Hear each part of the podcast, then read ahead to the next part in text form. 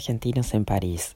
En el día de hoy tenemos como invitadas a Gaby Robles con su proyecto Cine Ambulante Cinequinesis, a Marina Rubino, artista audiovisual, y a Cristina Negro, directora de arte. Bienvenidos a nuestra nueva emisión. con un chanán. ¡Tanán! Eh, mi amiga Gaby Robles nos va a hablar de su proyecto que tuvo durante años eh, de cine itinerante en Argentina y que, bueno, ahora, ahora me contás en qué anda eso. ¿Cómo va, Gaby? Contame un poco. El proyecto en este momento está eh, tomándose un descanso. Ok. ¿Cómo fue que surgió la idea de hacer un cine itinerante? Porque fue como, terminaste de hacer un largometraje, dijiste, bueno, ya está, compramos el colectivo y... Va- Sí, fue después de laburar muchos años en la industria, eh, ajetreadamente y, y siempre contenta de haber tenido esa posibilidad, eh, dije en un momento, bueno, ¿y cuándo se vive? Porque eran, viste, jornadas de 18 horas, de lunes a lunes, sin Navidad, sin vacaciones, sin cumpleaños de la abuelita. Eh, la industria no, no daba permisos para la vida. Entonces, fue así como bastante repentino. Y terminé la peli y dije, ¿y ahora qué hago con la plata que gané? Porque era, o sea, si bien no era un montonazo de plata, tenía un resto y dije, lo tengo que invertir en algo que siempre haya soñado y nunca haya podido materializar.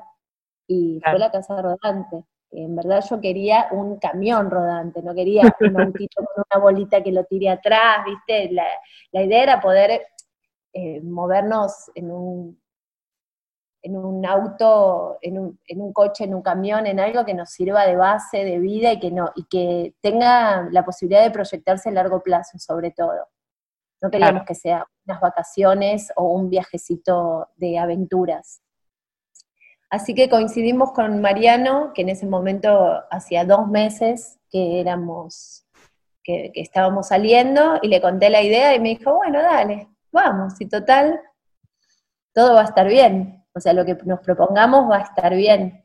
Y mm, así fue que mm, compramos eh, un proyector, compramos una pantalla grande, como para poder hacer algo eh, impactante en, los lugares, y, mm, y empezamos a juntar películas en ese momento en DVD, porque tener un disco externo era algo como bastante privilegiado, Sí. y empezamos a pedirle al grupo de amigos y amigas que nos den copias de las pelis, que tenían documentales, cortos, y empezamos a armar como una filmografía eh, curada.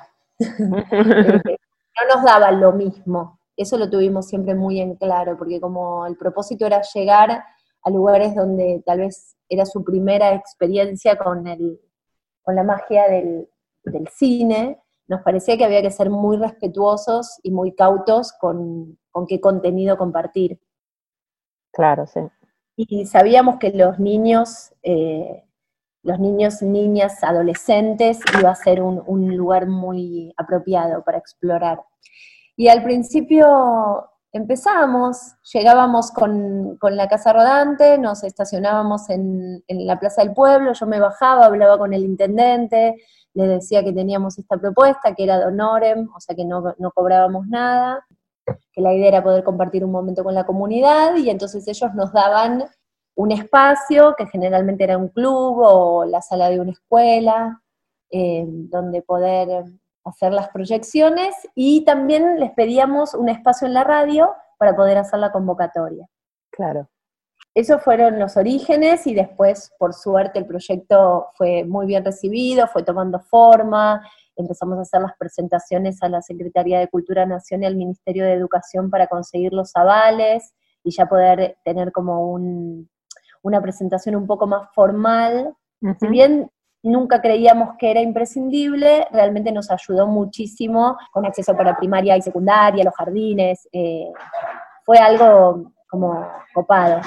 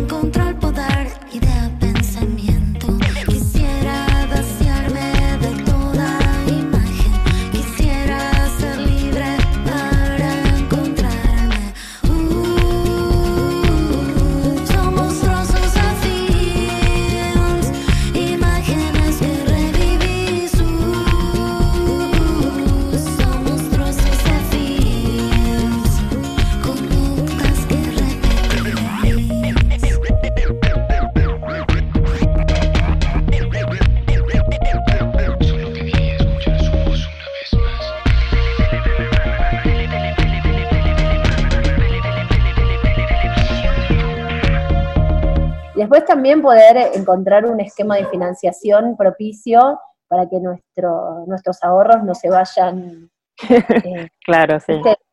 Eh, fumando mes tras mes, porque nosotros durante los primeros dos años bancamos el 100% de la producción. O sea, todo lo que implicaba movernos a lo largo de, las distintas provincias fue autofinanciado. En un momento tuvimos la suerte de un intendente que nos dijo, que él nos podía dar combustible, entonces, porque como era el mismo combustible que cargaba para la ambulancia y para el tractor municipal, nos podía llenar el tanque. Y en ese momento llenarnos el tanque del camión era como un sueño casi. Y, sí. y tantos kilómetros representaban tantos litros de combustible que era el canje que hacíamos en ese pueblo o en ese paraje. Claro. Ese fue como el, la primera, el primer rubro financiado y después, bueno, lo empezamos a enmarcar en proyectos eh, de financiamiento nacionales y becas y subsidios y todo realmente logró tomar forma. tomar forma y un esquema muy copado. Porque fueron al norte, a Patagonia, fueron y volvieron cuántas veces, cuántas veces dieron vueltas tres, país. Tres veces, tres veces visitamos las, las 23 provincias. Wow.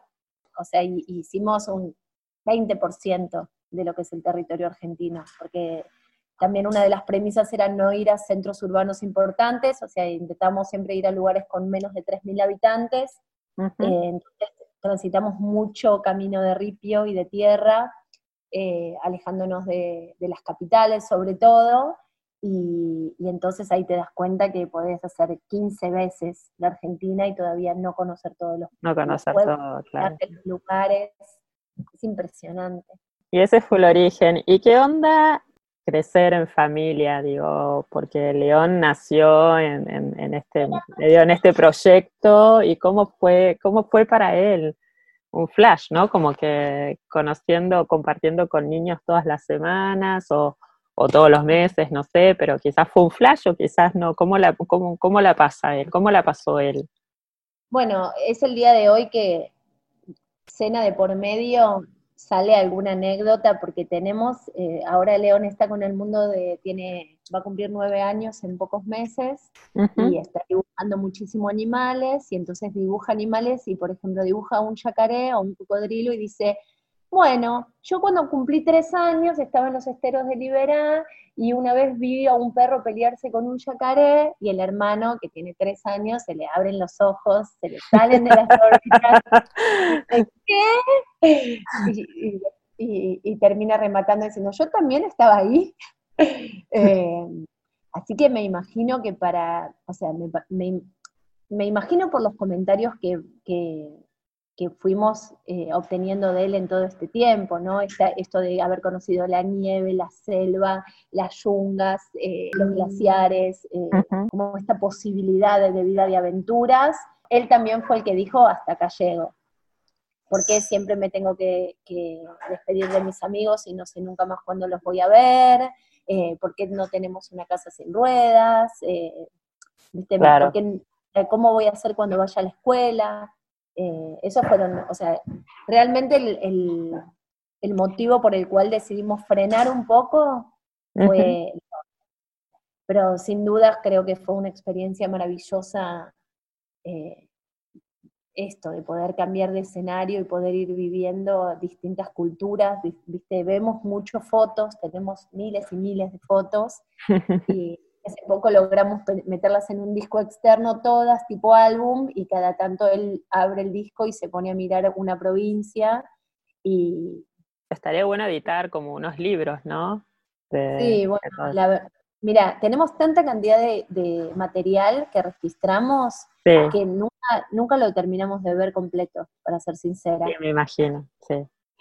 Bueno, y ahora están armando algo, porque ahora que están en Córdoba, se quedaron en las sierras de Córdoba, ¿están armando algún proyecto in situ, eh, aunque sea sin eh, moverse? Después del, proyecto de solamente proyectar cine, eh, más o menos tres años después de que comenzó el proyecto, que fue en el 2007, surgió la idea de empezar a hacer talleres de realización, aparte del cine móvil. Entonces, ahí la dinámica era que nos quedábamos tres meses en cada pueblo, no en todos, algunos que elegíamos medio al azar, y dábamos talleres en las escuelas, primarias o secundarias, donde los chicos y las chicas se anotaban y transitaban todas las etapas de la creación audiovisual, desde pensar una idea hasta organizar el día del estreno. Qué flash. Eh, y fue un, también ese fue un proyecto que duró cinco años, que lo hacíamos en paralelo con el cine ambulante, y era realmente impresionante porque al principio, según cómo le caíamos al primer grupo que se animaba a participar, era un poco el resultado que obteníamos.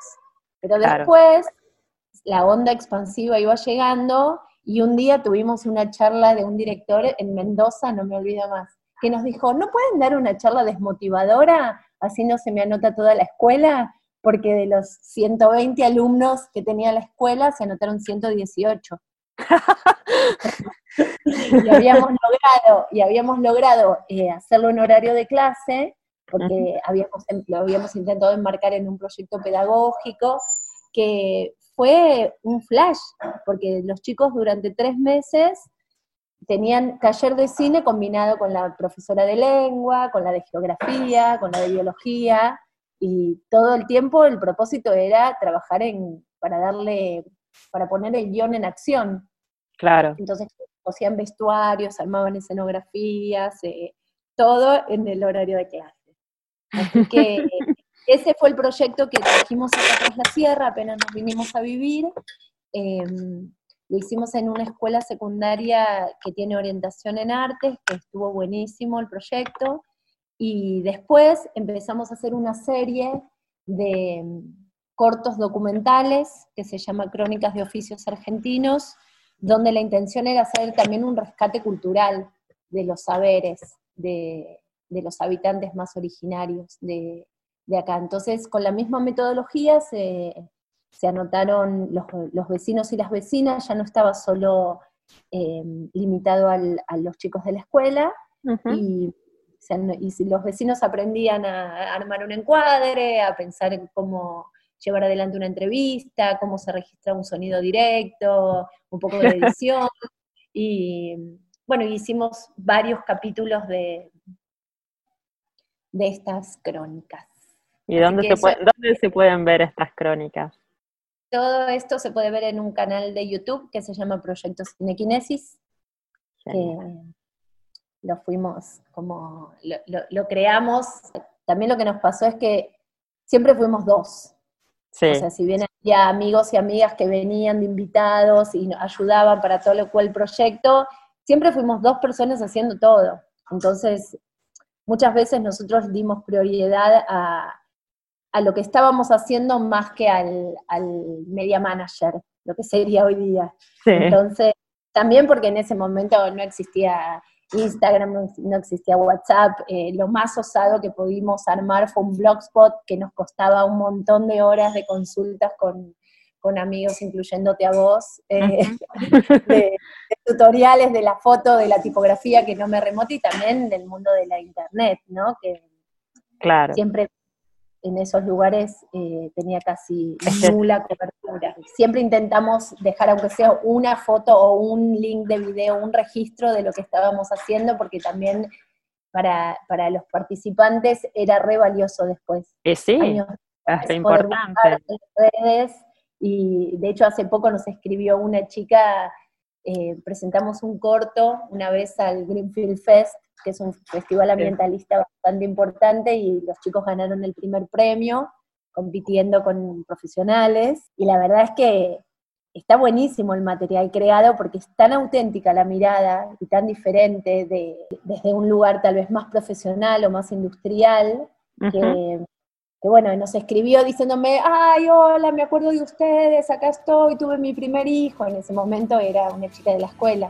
Claro. Eh, estoy mostrando ahora el video de lo que hicimos, eh, viste, como de emotivo también, este volver. Nos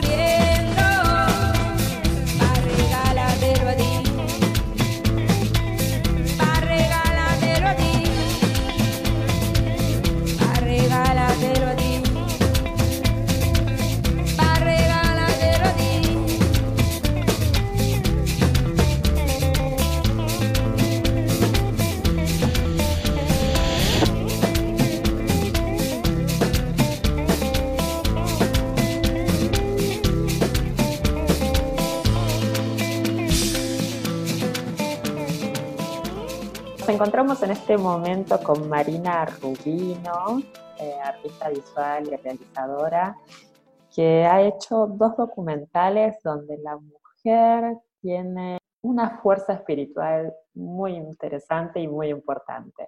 Hola Mari, ¿cómo estás? ¿Cómo estás, Mon? Bien, muy bien. Estar comunicadas. sí. Bueno, contame un poco cómo, cómo surgió, primero vamos a hablar de, de Tunté o, El rumor de las, de las piedras, que es el documental que hiciste en el norte de Argentina. ¿Cómo fue que surgió esta idea del documental y por qué centrada en este personaje? Bueno, Tunté es el resultado como de, de 15 años de haber trabajado en una comunidad wichí en el norte del Chaco salteño. Formé parte de un grupo de mujeres indígenas que se llama CONAMI, Consejo Nacional de la Mujer Indígena, que se conformó entre el año 94, 1994, cuando la, por primera vez en la Constitución argentina eh, se menciona la existencia de pueblos indígenas.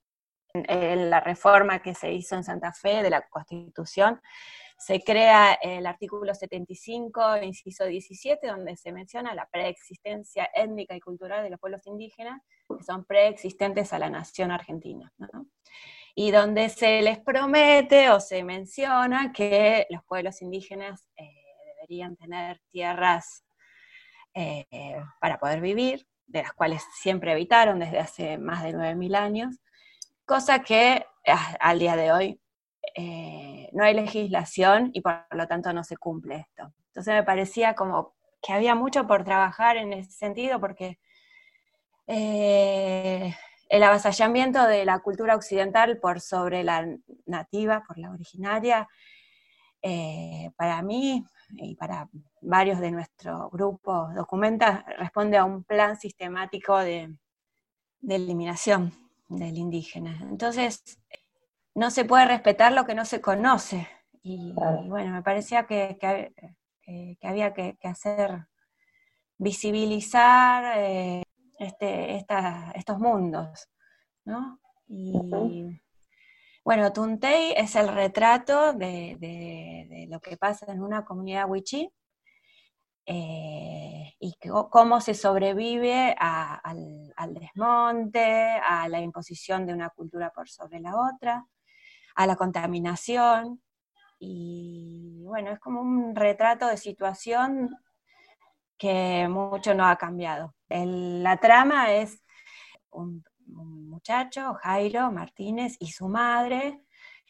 Jairo es maestro eh, bilingüe en la escuela de Kilómetro 2 y bueno, eh, están muy preocupados por saber cómo está eh, el agua, que es el agua es como la madre, porque del agua sacan los frutos de, la pesca, claro. su alimentación. Y bueno, sí, prácticamente casi todos nuestros ríos están contaminados con alguna sustancia.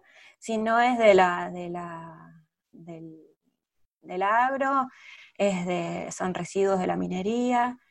Y bueno, encontramos que en el agua hay arsénico, mercurio, restos de agrotóxicos. Pero bueno, esa es la, situación un poco que, traté de retratar en, en Tuntei. Ellos participaron activamente de la película, eh, desde los contenidos, lo que querían mostrar, lo que no, que no, les interesaba mostrar, y fue como muy dialogada esa película. Eh, nosotros tratamos de retratar y trabajar con las personas, que son las personas las que dan los contenidos de las películas.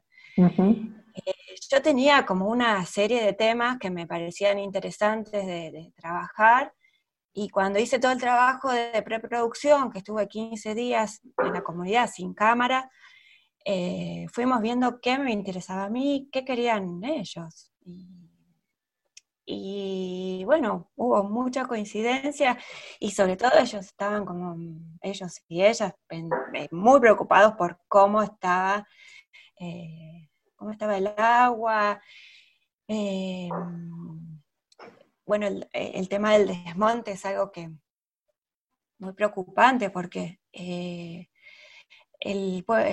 la cultura wichí antiguamente eran nómades. Esto quiere decir que iban detrás del alimento. Entonces, si había que pasar épocas cerca del río para pescar, se mudaban a la, orilla del río. Si, si, era temporada de caza, iban más hacia el monte. Y todo esto se ve vedado por, por bueno, por, las lógicas de los estados, ¿no? Que les, les instalan una escuela para que no se muevan. Entonces... Eh, empiezan los límites, digamos, sí. Empiezan los límites y empiezan, bueno, el mecanismo de la dádiva, ¿no? De, si no hay este, escolarización y vacunación, no, no, pueden acceder a ninguna asignación, ningún beneficio social que da el Estado.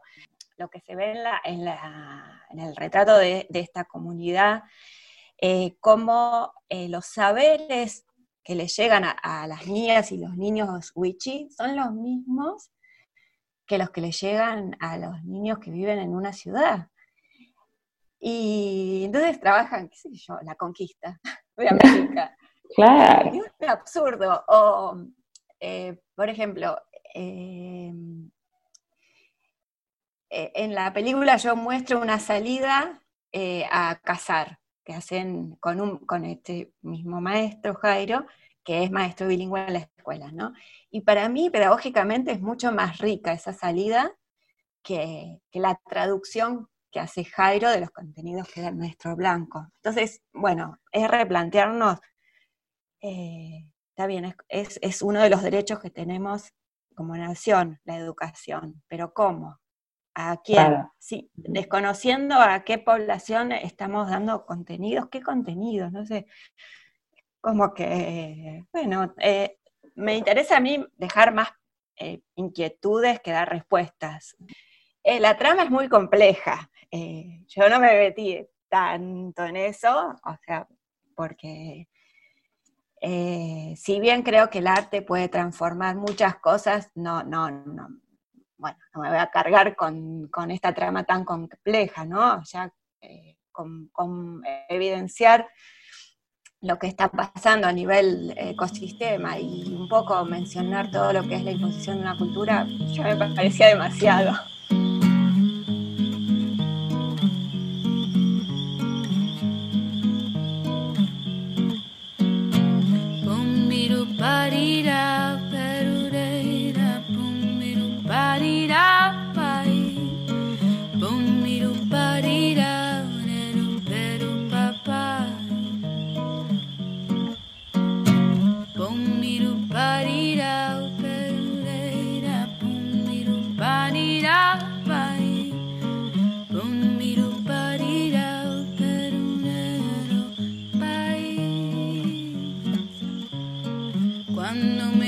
Pa'l monte, me empacaré en el bolsillo cuatro lunas, un naranjo y todas las rositas del patio. Cuando me vaya pa'l monte, me empacaré mi lenguaje y el recuerdo que no tengo de los cantos del abuelo bodied out.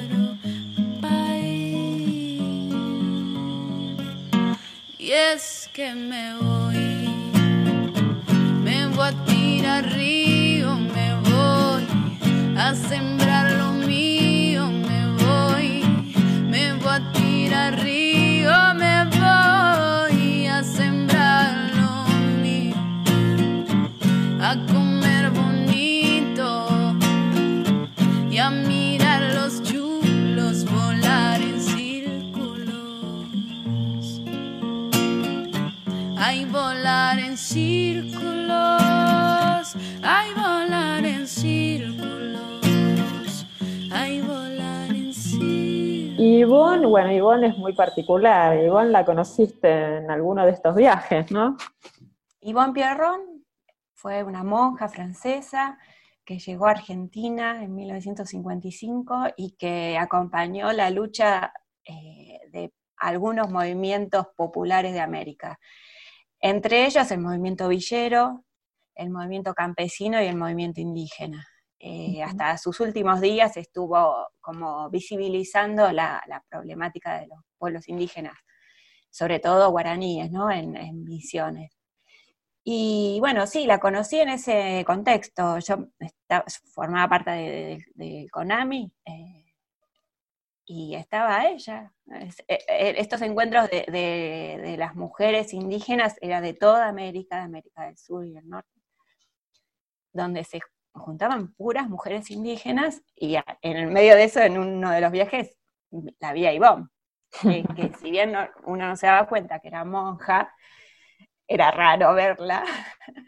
Eh, pero bueno, de ellas mm, como siempre fue muy combativa y, muy, muy piola, en el sentido de que si ella estaba vía prensa, y la prensa, eh, bueno, a veces es necesaria para, para visibilizar estas, estas, bueno, los temas que se trabajaban, por lo menos en estos encuentros de mujeres, ¿no?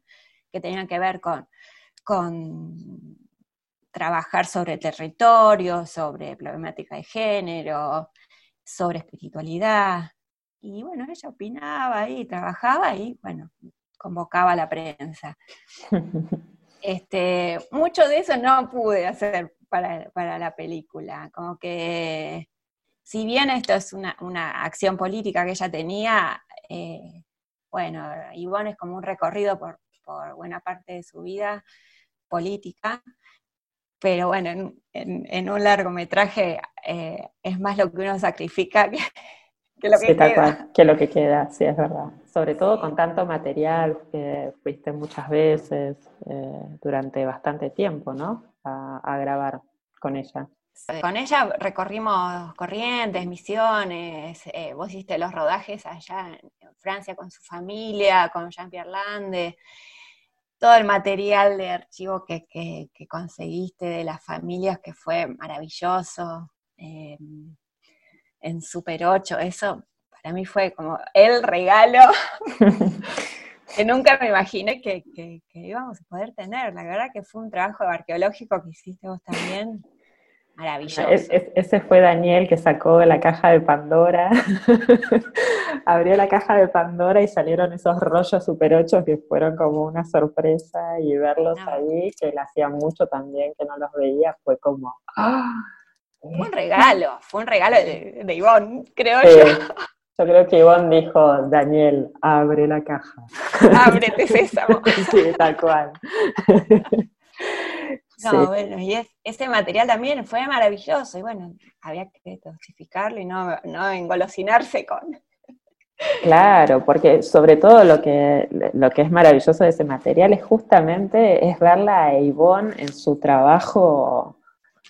A los 45 años. A los 45 años en Nicaragua, eh, luchando mano a mano con todo el mundo, enseñando. Es, es increíble. Poniendo el cuerpo. Poniendo el, cuerpo, tan, tan chiquita de cuerpo y con un espíritu enorme. Gigante, sí, sí, sí, sí. Y bueno, esa peli también es como, eh, si bien es un retrato de una mujer, es un retrato de época, ¿no? Y de, nuestra historia como Argentina. También hablando de lo femenino, ¿no? Como, como, como algo arquetípico la, madre. La madre. Sí. Es que Ivonne era un poco madre de, ahí en Misiones, en toda la obra que hizo en Misiones, ella era como medio, ¿no? Madre de todos esos niños eh, que se quedaban toda la semana en la escuela, como muy Sí, sobre todo era, era, era madre, em, en un momento en que desde la preadolescencia y la adolescencia muy, muy, eh, muy conflictivo para todos, ¿no? Esta etapa. Y ella como que les hacía el aguante, si, si, si una chica se, enamoraba o quedaba embarazada. eh, les hablaba de cómo cuidarse, de, les daba consejos amorosos, era muy genial. Muy, muy, muy. Ivonne sigue, eh, por suerte su obra sigue en pie y dejó un ejemplo, ¿no? De, cómo seguir a pesar de todo, a pesar de, o sea, de que sus dos amigas fueron secuestradas, torturadas, arrojadas al mar en la dictadura, a pesar de que, bueno, ella fue sobreviviente de la, de la, de la guerra, o sea, la pasó, pasó muchas situaciones límite, ¿no? Inclaudicable fue. Y sin embargo continuó, eso, eso es lo, lo, más increíble, que no porque haya pasado la guerra o haya pasado por la dictadura o haya pasado por la revolución nicaragüense, nada de eso la paró, sino que siguió, le dio más empuje y... Sí, vos sabés que em, eh, así como haciendo un paralelo entre su vida y la estructura narrativa de la película, era como eh, que eh, el clímax me quedaba muy en el medio de la película, porque cuando ella vuelve a Argentina, vivió 30 años más en Argentina haciendo de todo. Yo ¿cómo hago? Uy, pero después de lo que hizo en Nicaragua, claro, vienen 30 años más de, trabajo social, sí, tal cual. Claro, y lo que hizo en Francia también, ¿no? Todo esto de acompañar a las mujeres que podían exiliarse. Eh, bueno, pero bueno, creo que, eh, bueno, en la película se ve algo de cada una de estas etapas, que todas parecían así como picos. Sí.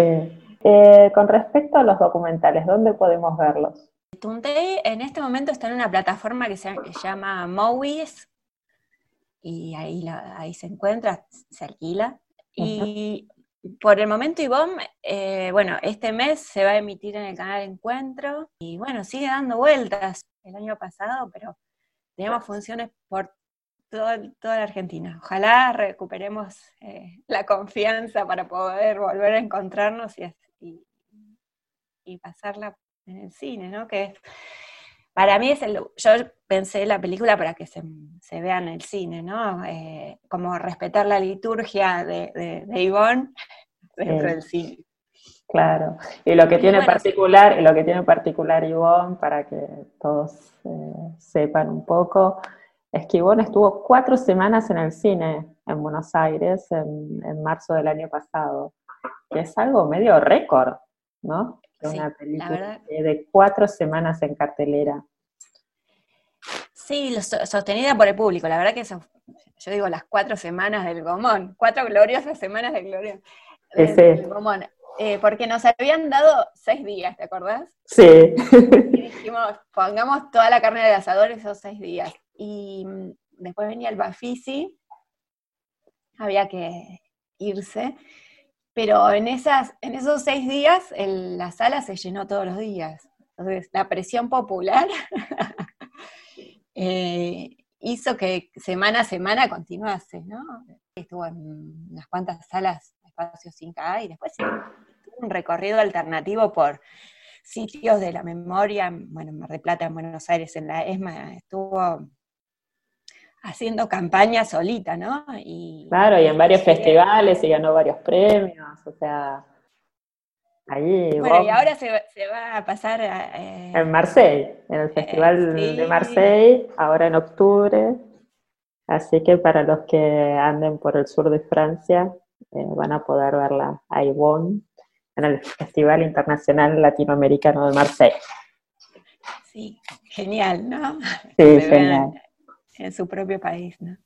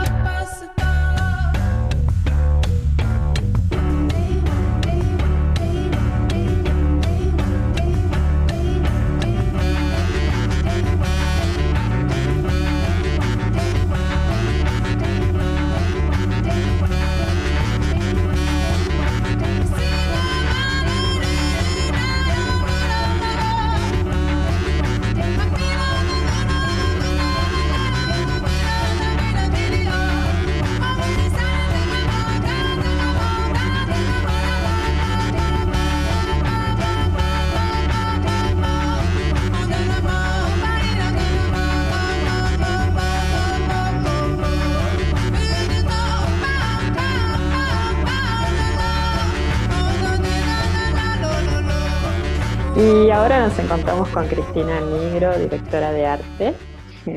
Hola, Cris, ¿cómo estás? Hola, ¿cómo va? ¿Cómo va? ¿Todo bien? Bueno, Cris, Ah, contame En un poco en Buenos Aires, en Buenos Aires, encerrada en Buenos Aires, en cuarentena. en cuarentena. Eh, Cris, contanos un poco, como directora de arte, ya hace bastantes años que sos directora de arte, ¿te costó mucho llegar a, a por supongo que habrás hecho un largo camino o no? Eh. ¿Te costó mucho llegar a ser directora de arte? A ver, eh, digamos que fue sí todo un proceso y un camino largo porque creo que hice todos los pasos que hay que seguir desde ser, no sé, eh, primeros pasos en la película de María Luisa Bember, Yo la peor de todas, que fui meritoria de, vestuario. Después eh, fui asistente en, en otras películas, después fui am- ambientadora, después fui escenógrafa, o sea que todos los pasos a seguir los hice. Digo, no me comí ningún paso y me parece que eso es un aprendizaje muy inmenso que te da el poder ejercitar desde, desde cero una profesión y que te va armando, más allá de que yo, bueno, hice la carrera de, de escenografía en la Universidad del Salvador, pero bueno, es una formación muy académica que, que, bueno, que te sirve un montón porque es formación al fin, pero creo que lo- el campo, lo que te da estar en un set, eh, es fundamental para hacer que, que la profesión sea más sólida. Creo que no sé si me fue, si me costó, si es la palabra, sino que, que, mm, no sé, fui muy apasionada desde el comienzo con lo que hice y eso me permitió abrir como muchos caminos, ganas de estar en un set, ganas de, de- de que mi vida pase por esto, por el cine. Y bueno, si bien también hice teatro, el cine me fue, me fue eh, chupando de alguna manera y, y me, quedé, me quedé acá hasta el día de hoy, ya pasaron casi, no sé, 20, 30 años. Y, mm, y como que fue como secuencial, fluyó, ¿no? Eh, obvio que lo que sí cuesta es, eh, y lo trabajoso es tantas horas en un set, tanta cantidad de horas que a veces sí dejas tu, tu vida no ficción un poco de lado, ¿no? Digo, por ahí, por ahí pasa el, decir, bueno, wow, cuando lo ves así en cámara lenta este, y haces un, un, este, un repaso por tu vida, decís "¿Cuán- cuántas cosas dejé y no, porque también eso fue muy enrique- enriquecedor, ¿no? Digo, todos los escenarios que estuve, cómo viajé, la cantidad de gente que conocí, todos los decorados que hice, la cantidad de grupos y, y equipos que armé, no sé, todo eso hizo mi vida de hoy. Entonces, es el resultado, mi vida, de la ficción y, y la- lo real, ¿no? Y la no ficción. Todo Claro. eso conforman la Cristina de hoy. ¿Cuántos eh, meses, cuánto tiempo antes de una película tenés que trabajar en el arte? ¿Cuánto se, esti- cuánto se estipula? ¿Tres meses, seis meses, un año? Mira, eso según también la producción, la- el dinero que hay, eh, un año solamente, es muy raro que una película eh, tengas un año para, para prepararla. Casi siempre es, ahora son cuatro semanas como mucho, cinco como, como mucho, seis, ya es una superproducción.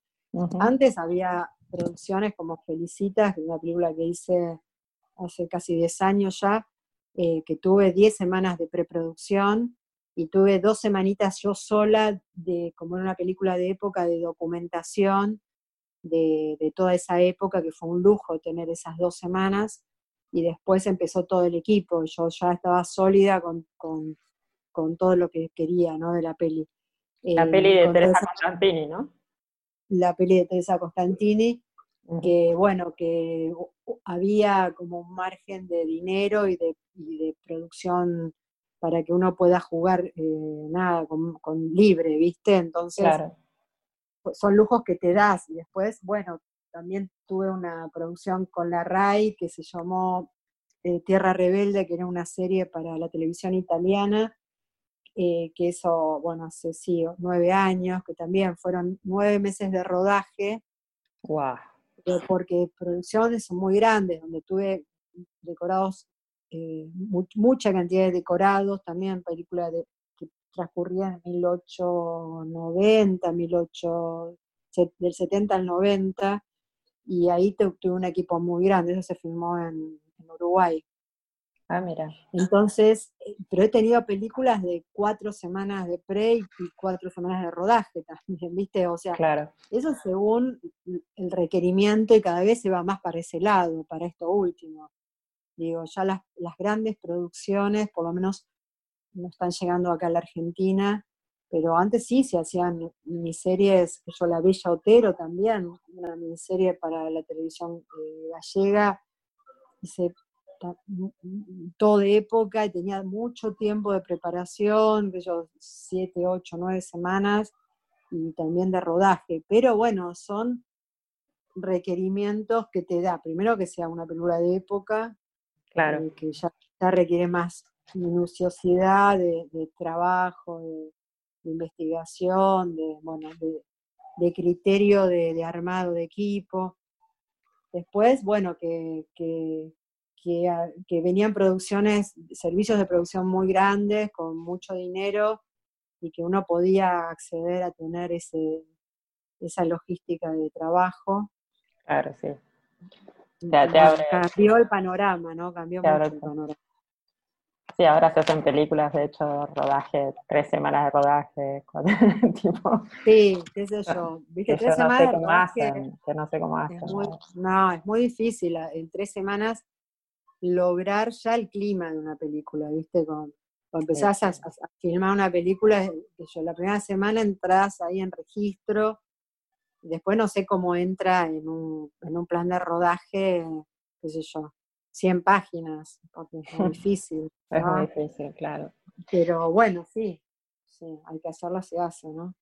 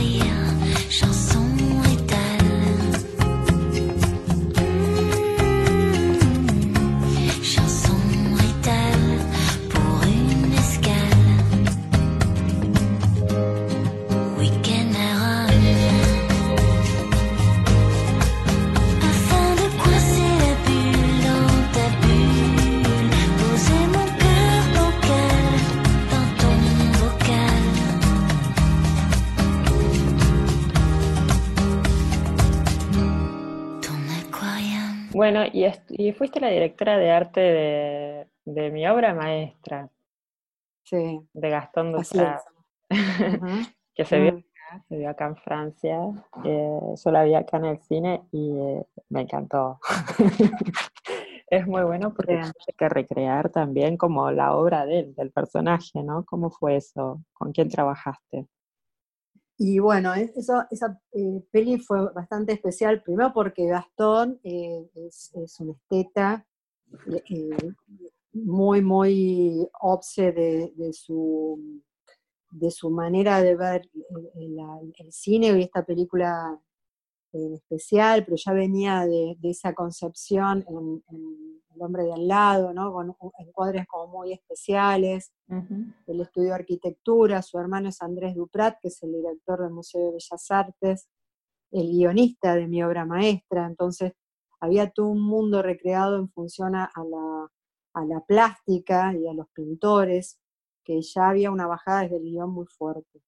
Claro. Y bueno, yo capté esa bajada fuimos a un, a un montón, se, se abrieron las puertas de un montón de galerías de arte, porque también Andrés Duprat eh, era curador y tiene mucha relación con galeristas, o sea que era un mundo que estaba muy abierto a que yo pueda ingresar. Ah, eso es genial. Y, claro. y eso es genial. Entonces tuvimos locaciones divinas, de hecho se filmó en la Fundación el Museo Fortabat, que no se puede filmar nunca y nosotros pudimos filmar. Em, eh, y, bueno, un poco el pintor inspirador, que es el personaje que hace Luis Brandoni, es eh, Carlos Gorriarena, que es un pintor muy grosso, que ya falle- fallecido. Pero bueno, ahí tuve acceso a la viuda, que me dio, me dio obra y pudimos recrear obra de él, eh, como que se estaba pintando recién con su estilo y su paleta y demás, con un pintor que, bueno, que yo tenía en la manga, que se llama Juan Dana, que es un pintor que, bueno, que recrea mucho a otros pintores y que lo hace muy bien, porque además él es un pintor excelente. Entonces armamos nuestro pio- propio taller de trabajo y bueno, y la ambientación del taller de él se hizo con muchos elementos de que no era, no era que yo que mi equipo iba a comprar cosas a una librería artística y la envejecíamos. No, y fuimos a, a estudios de pintores y los pintores nos prestaron cosas ya desgastadas y vividas, ¿se entiende? Claro, qué bueno. Entonces, sí, cuando recreamos ese espacio, que era un espacio que era el, el living de una casa de una señora que tenía sillones y demás, lo, lo vacié todo y ahí instalé el estudio de, de este pintor. Eh, y bueno, fue súper verosímil porque, Sí, sí, es que es increíble. y bueno, y toda la, digamos, el, el trabajo de arte de la película eh, se diagramó en función a, a- a eso, a que todo sea como muy creíble y todo, la nobleza de todos los objetos sea, sea como eso, ¿no? De, muy fina, digo, que el brillo Claro. esté en- en- en cada objeto. Claro. Y eso hace que, bueno, que eso s- ah, se, tra- se traduzca en la pantalla después cuando lo ves, ¿no? De que todo ese trabajo tan minucioso de, de pincelada en, en- en la dirección de arte, eh, cuando lo ves en la pantalla, eh, forme parte de, de- de la historia, ¿no? Digo, como Sí. que está allá, los personajes están ahí desde siempre. Pero bueno. Escúchame, Chris, y contame eh, las películas que, que- que de este año. Estás en Mm. Al morir la matiné y, y La chancha, ¿no? La chancha, sí, que se estrenó hace dos semanas por Cinear, porque acá las salas de cine están cerradas, entonces todos los estrenos ahora pasan por esta plataforma de cine argentino. Y bueno, y se estrenó, y se vio muchísimo, creo que fue la- una de las pelis, o la peli más vista de, de Cinear, de las estrenadas. Y la verdad es que mucho eco así en, en, bueno, en las redes, que es el modo ahora de, de expresión de todos nosotros. Y es una película muy fuerte, una historia muy, muy intimista, muy, muy autor, muy autorreferencial. Y con un trabajo con el director, que además es muy amigo mío y lo conozco muy bien, pues la segunda peli que hago con él. Entonces conozco su mundo, conozco su, su- su trazado, su escritura, por dónde va su historia. Y bueno, y él también es fotógrafo y es, es muy, muy del encuadre y, y muy plástico en su mirada. Entonces fue muy placentero trabajar con él, ¿no? y Eh, trabajar con un amigo siempre es como, Sí, con- y conocer los códigos, ¿viste? Como claro, que, sí. que sabes que eso, eso lo, lo va a poner cómodo a la hora de filmar. Sí, tal cual. Entonces, este, fue un trabajo muy lindo en Córdoba, filmamos en la cumbre, eh, y también tiene, tiene unos climas muy, muy lindos. La película, bueno, de hecho se puede ver todavía en la plataforma de, de cinear. de, de Cinear estrenos. Morir la Sí. Matiné es una peli que se va a estrenar en Uruguay, es una peli uruguaya de género del terror, que es mi primera película que trabajé en ese género y que me encantó y va, a estar muy muy buena. eh, y, bueno, vi el primer corte, Ahora ya se está haciendo la post de Luz y ya creo que se va a estrenar en agosto en Uruguay, Montevideo.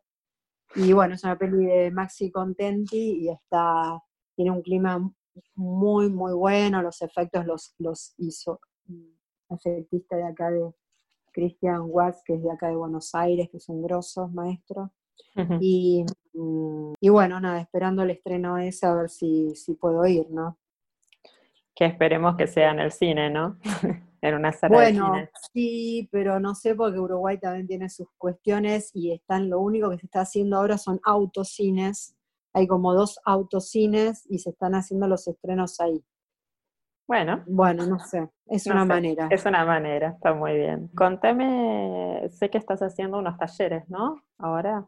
Estoy haciendo un laboratorio de dirección de arte, bueno, que yo siempre me dediqué a la, a la docencia presencial, por supuesto, hace muchos años y bueno, ya di en, en varios lugares y me encanta la docencia, me gusta mucho, pero esta vez fue todo, bueno, nada, un sortearle a, a- a la página Zoom, ¿viste? Que son Sí, un montón de caritas, casilleros con un montón de caritas y que, que, que las, que si bien uno toma clases, cuando das es un tono muy diferente Sí, sí. porque estás dando sin ese vínculo de la mirada y de, de lo corporal, ¿no? Lo sí. físico.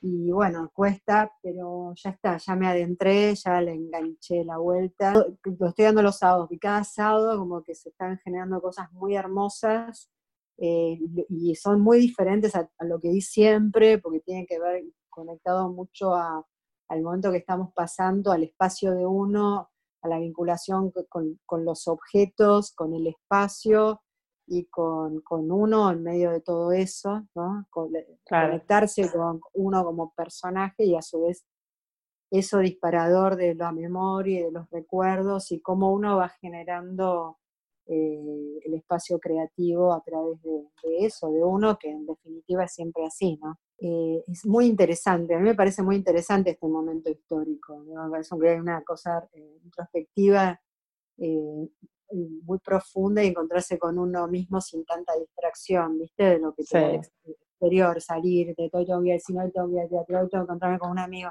hoy tengo- no sé, estar en el ambiente de uno, eh, creando o que tu cabeza esté formateada desde otro lugar, me parece que, que es muy rico.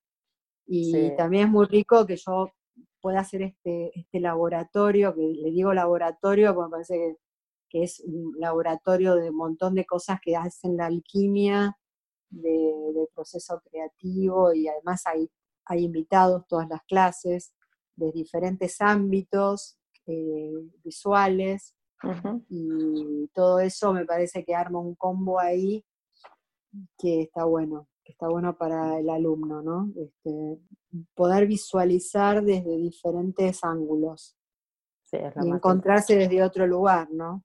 A pedido del público, porque mucha gente quedó afuera, vamos a empezar a promocionar eh, la segunda semana de julio eh, otro, para que la gente se empiece a notar.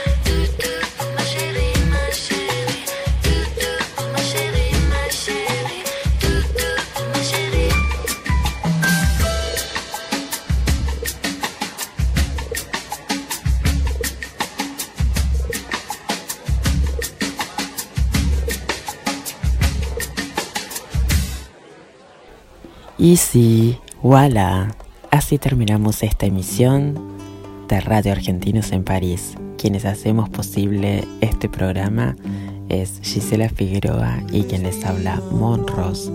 Los esperamos la próxima semana a la misma hora por Radio Gran París.